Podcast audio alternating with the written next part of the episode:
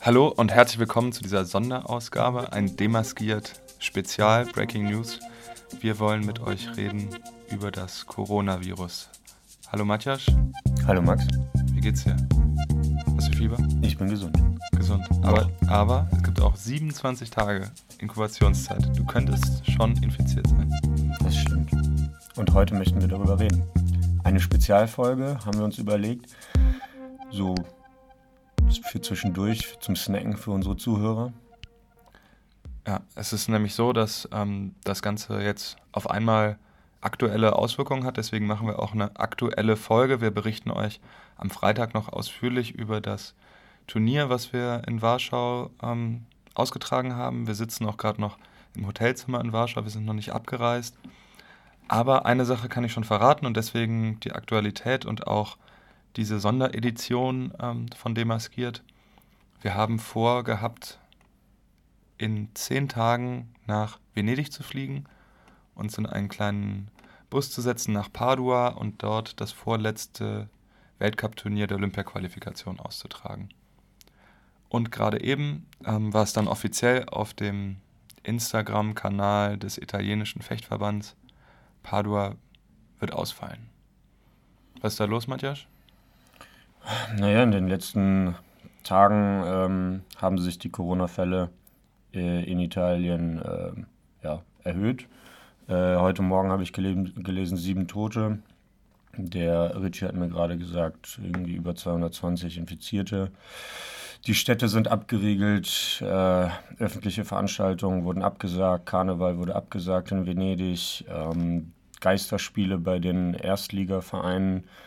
Ähm, ja, die italienische Regierung hat jetzt ähm, härtere Maßnahmen äh, angewendet, um, um die Ausbreitung äh, irgendwie in Schach zu halten.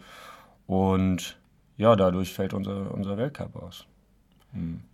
Ja, und das wäre vielleicht unter, unter anderen Umständen gar nicht so eine große Sache für uns. Ähm, es ist ja schon mal ein Weltcup ausgefallen ähm, in Afrika nach den Olympischen Spielen. Da, da, da hat das keinen gestört. Da war das eben so. Dann war das halt, ist es halt nicht äh, ausgetragen worden. Aber gerade ist natürlich die Spannung bei allen extrem hoch. Wir versuchen an allen Stellschrauben zu drehen und äh, ja, jetzt ist eine Unsicherheit da. Ja, zumal bei uns, ähm, wir hatten danach geplant, drei Tage länger zu bleiben, um noch äh, einen regenerativen Lehrgang zu machen. Und das ist jetzt äh, alles nicht ganz optimal gelaufen für unsere Planung. Und das ist ja jetzt für uns relativ easy, weil wir Europäer sind. Wir sind sehr nahe zu Italien. Aber für unsere Kollegen aus Amerika oder aus, aus Asien wird das jetzt natürlich noch ein schwierigeres Unterfangen, zumal ich jetzt gehört habe, die Chinesen bleiben jetzt hier in Polen. Die Koreaner sind, glaube ich, in Italien irgendwie. Aber ich weiß auch nicht mehr. Ja. Also wir haben jetzt ja ähm, drei Weltcups hintereinander in Europa äh, geplant wir sind gerade noch in Warschau. Wir wollten nach Padua fliegen und dann nach Budapest ähm, wieder zwei Wochen danach. Das heißt, viele der Fechter, die von Übersee kommen, planen so eine kleine Europatour. Ähm, aber jetzt ist natürlich eine, eine, große Unsicherheit da, weil das Turnier in der Mitte Padua ähm, abgesagt ist und es keinen, bisher keinen alternativen Plan gibt. Äh, Poric in Kroatien war im Gespräch ist wohl auch immer noch ein heißer Kandidat, das ging so ein bisschen hin und her. Ähm, das wäre ganz praktisch gewesen. Ja, weil da gerade die Junioren- und Kadetten-Europameisterschaft stattfindet und die quasi nächste Woche damit fertig sind. Ich glaube, Ende dieser Woche ist das Turnier durch und die hätten quasi nur noch die Halle da lassen müssen und ähm, hätten auch gar nichts mehr machen müssen. Die, die Obmänner, die Schiedsrichter hätten auch nur da bleiben müssen und dann wäre alles eigentlich klar gelaufen, aber ich äh, habe gehört, dass es jetzt Unsicherheiten da auch diesbezüglich gibt. Also man muss sich ja vorstellen, bei so einem Weltcup-Turnier starten an die 200 äh, Fechter äh, plus deren Trainer, Kampfrichter ähm, und das ganze Equipment, die Video, ähm, Videotechnik, die notwendig ist für einen Videobeweis, die Fechtbahnen, die Meldeanlagen, äh, all das. Und man braucht eine relativ große Sporthalle und das alles muss jetzt bereitgestellt werden innerhalb von ja, eineinhalb Wochen. Ja, zehn Tagen, ne? genau. Und also. Dazu gehört übrigens auch noch, und deswegen ist es so schwierig, einen Weltcup überhaupt auszurichten, Äh, der Veranstalter zahlt äh, die, die Schiedsrichter, die Obmänner. Und äh, ich glaube, ich habe von Summen jetzt so 20 bis 40.000 wahrscheinlich, eher mehr. Oder auf jeden Fall in den, in den Bereichen, was in anderen Sportarten auf jeden Fall keine große Sache ist. Aber für uns ist es so, dass viele Ausrichter das überhaupt nicht zahlen können. Deswegen scheuen sich auch viele, ähm, neue Weltcups auszurichten. Und äh, deswegen. Also ein Weltcup auszurichten kostet unterm Strich Geld äh, bei uns, weil man relativ wenig Geld über, über Zuschauer und Streaming erwirtschaftet. Also kein Geld. Äh, das heißt, ein Grund, äh, das auszurichten, ist auch, dass man, dass man die lokalen Vereine äh, sozusagen mit Fechten, mit Fechten in Verbindung bringen kann, dass man lokale und nationale Politiker, manchmal auch TV ähm, sozusagen zum Turnier ziehen kann, binden kann. Und das fällt natürlich alles als Anreiz weg, wenn man eine Woche vorher Bescheid sagt, dann kommt ja kein, hat ja kein Politiker irgendwie noch Lücken im, im Terminkalender und keine TV-Anstalt äh, hat ihren Sendeplan noch nicht gemacht. Das äh, ist ja normalerweise eine Planung von ja, einem Jahr mindestens, also oder einem halben Jahr mindestens bis zu einem Jahr Vorlauf. Und jetzt reden wir also von so einem ganz kurzen Zeitraum. Und eben für die Sportlerinnen und Sportler, ähm, die jetzt, also vor allem jetzt Sportler bei uns, die in die jetzt gerade in Warschau, in Italien und sonst irgendwo sind, die wissen nicht, inklusive uns, wo es hingeht, wo es hingeht, ja. Ähm, wir wollten übrigens ja auch äh, noch mal kurz das Turnier äh, letztes Wochenende ansprechen bezüglich des Coronavirus. Ja, also ich glaube, es ist halt ganz spannend ähm, zu berichten, wie wir sind hergekommen. Ich habe auch vorher ähm, mit ein paar Leuten geredet, auch mit, der, mit den anderen Athletenvertretern, wie so die Stimmung ist, was die wahrnehmen. Und ich habe selber auch gesagt, und das hatte ich mit euch ja auch besprochen, ja, das ist irgendwie so eine Art Grippe in China und es gibt auch irgendwie Ausbreitungsfälle. Aber persönlich hat sich für mich das Ganze angefühlt, ja, wie so Nachrichten aus irgendwo sonst wo. Und das, also ich habe mich gar nicht dazu irgendwie verhalten. Ja, also ich habe es ja auch nur aus den Nachrichten und es ist auch immer noch so, finde ich, also zumindest ist das meine Einstellung, dass man ähm, Natürlich ist das, ist das ein großes Ding, aber man darf nicht vergessen, soweit ich weiß, sind bisher sehr viele Menschen mit äh, Vorerkrankungen, starken Vorerkrankungen gestorben und ältere Menschen. Also deswegen fühle ich mich erstmal nicht betroffen. Und äh, es ist zwar näher gekommen, dadurch, dass es jetzt mittlerweile in Europa ist. Ähm, und ich habe mir jetzt auch äh, gestern Abend auch nochmal Gedanken darüber gemacht, ähm, was so auf dem Turnier so wie es gelaufen ist. Aber ich fühle mich immer noch relativ sicher. Also eigentlich sehr sicher sogar. Das würde ich so unterstreichen. Also ich habe keine, hab keine Angst um mein Leben, aber die Möglichkeit, dass das Auswirkungen hat, äh, also das ist ja jetzt schon passiert und das habe ich mir vorher überhaupt nicht gedacht, dass es sozusagen in der Organisation von unserer Sportwelt äh, ja. jetzt irgendwie so, so massive Auswirkungen haben könnte. Es war zwar dieser Tokio-Marathon abgesagt, man hatte schon so von der, von der einen Messe gehört in China, die abgesagt wurde, aber eigentlich habe ich die ganze Zeit gedacht, dass wir unser Ding durchziehen und dass es im Prinzip unverändert das so weitergeht. uns ne? überhaupt nicht betrifft. Genau, und jetzt betrifft es uns. Das, ich würde auch nicht, habe auch nicht das Gefühl, in Gefahr zu sein. Ja. Ähm, auch wenn ich, äh, als ich angekommen bin, der erste, dem ich die Hand geschüttelt habe, war der französische Trainer, der in China trainiert. Ja. Ähm, also wir haben vier Chinesen ähm, sind angetreten hier. Ähm, mit denen habe ich mich auch unterhalten. So gut es ging. So gut es ging, ist natürlich immer eine Sprachbarriere da, aber wir haben uns ausgetauscht. Die haben auch schon, also man merkte auch schon, dass die so nicht so richtig wussten selber auch, wie sollen die mit uns umgehen, was wir denken, so wie man jetzt miteinander umgeht. Aber ich habe da jetzt nicht so, also nicht so wahnsinnig großen Abstand gehalten. Vielleicht war das auch blöd, keine Ahnung. Also man muss auch sagen, die trainieren in Peking. Ähm, und sind mehr oder weniger, ich würde sagen, die sind in Quarantäne.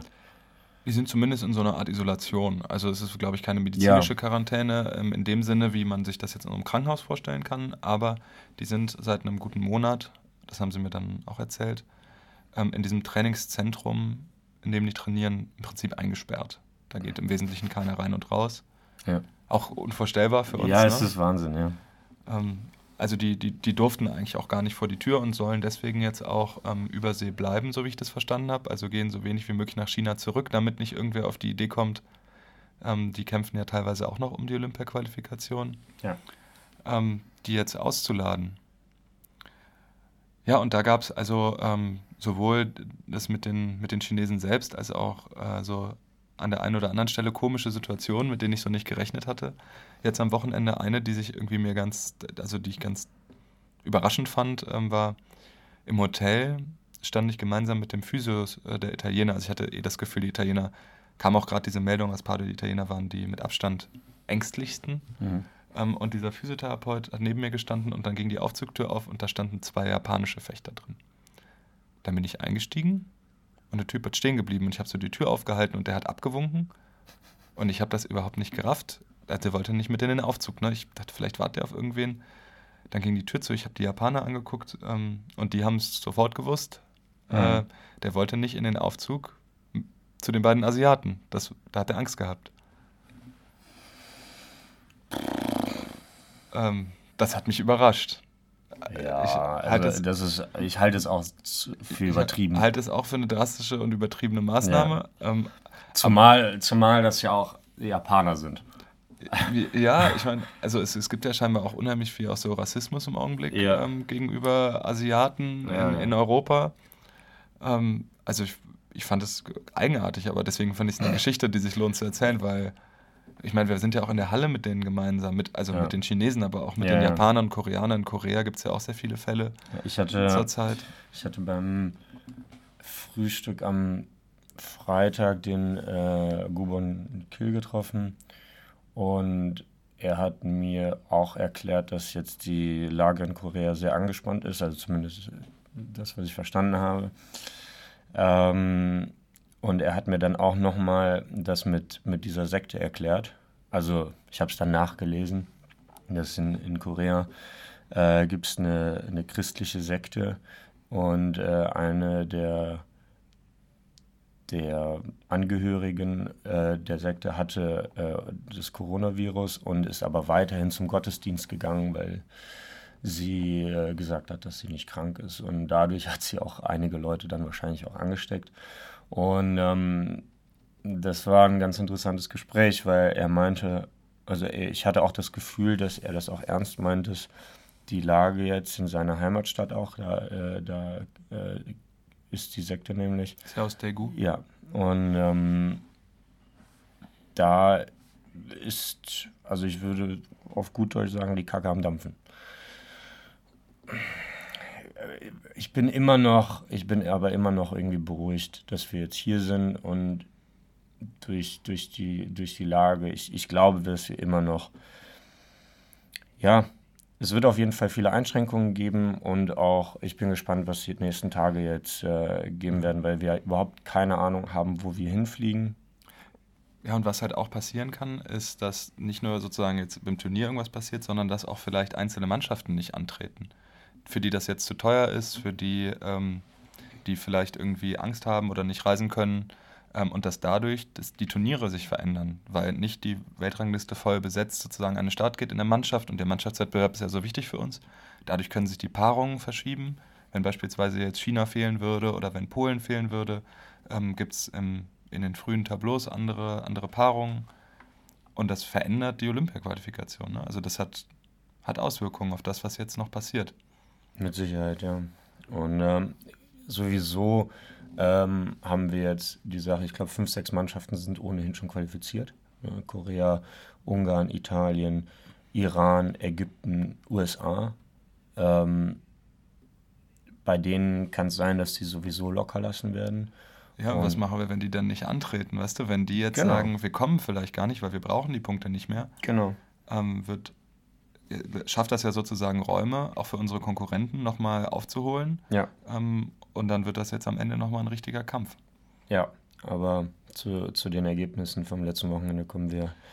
Kommen wir noch. Aber ja. ähm, nochmal der Blick nach vorne weiter. Also wir haben jetzt, das war natürlich jetzt auch verrückt in unserem Turnierkalender, wir haben jetzt Padua geplant, dann kommt Budapest und das nächste Turnier im April wäre ein ja. Grand Prix in Seoul. Der zählt zwar nicht mehr für die Olympia-Qualifikation, aber für die Setzung, also für die Paarung bei Olympia, was für Matches man kriegt.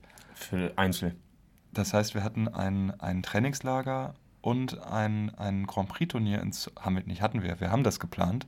Das ist geplant. Wir haben noch keine Flüge gebucht, zum Glück. Ähm, der italienische Trainer hat am Wochenende kategorisch gesagt, das ist raus für die. Die Italiener werden nicht nach Seoul reisen. Ja. Wir haben eh Schwierigkeiten, gerade mit dem neuen koreanischen Trainer zu kommunizieren, aber selbst wenn das klappt, wir werden nicht ins Trainingslager fahren, das ist, glaube ich, schon sicher. Also wir werden da nicht mehr Zeit verbringen als nötig. Ob wir überhaupt fliegen, steht auch noch in den Sternen. Das verändert äh, wiederum unsere Olympia-Vorbereitung, wenn wir uns dann qualifizieren. Das macht also auch da alles in Unsicherheit. Und es ist nicht nur unser Grand Prix-Turnier da, sondern ähm, auch interessant, das äh, asiatische Zonen-Qualifikationsturnier. Also es gibt pro Kontinent nochmal ein Qualiturnier. Am Ende der Qualifikation gibt es nochmal einen, eine Wildcard sozusagen bei, so einem, bei einem Turnier zu gewinnen. Äh, das wird in, in Europa in Madrid stattfinden und in Asien wird das in Korea stattfinden im April. Vielleicht. Vielleicht, ja, vielleicht auch nicht. Aber, aber es gibt natürlich einige, ähm, die darauf setzen und, und wo jetzt wirklich die, und für einige, die von vornherein wissen, dass sie die direkte Qualifikation nicht schaffen, ist dieses Turnier der Höhepunkt von einer vierjährigen Trainingsphase, von einem wirklich einem, ja. das ist so ein One, Once in a Lifetime Ding vielleicht für einige und das steht jetzt gerade auf dem Spiel. Also ja. Ich habe noch, noch eine Sache und zwar, ähm, wir haben eben auch über Iran geredet, das habe ich noch recherchiert. Der Flugverkehr in den Iran ist eingeschränkt. Ähm, die haben da jetzt auch eine steigende Zahl an Infektionen und ähm, Turkish Airlines hat die Reisen eingeschränkt und äh, also da ist, ist ja, ja, auch eine, auch eine so eine Art Notstand äh, sozusagen ausgerufen. Das heißt, auch unsere iranischen Konkurrenten sind im Augenblick weniger mobil, sind mhm. schon qualifiziert. Und denen ist halt alles Wurst dann. Denen ist es jetzt egal, das heißt, ja. Ja, ja vielleicht können wir, können wir ähm, in der nächsten Folge was mehr dazu sagen. Äh, aktuell sind das unsere Informationen.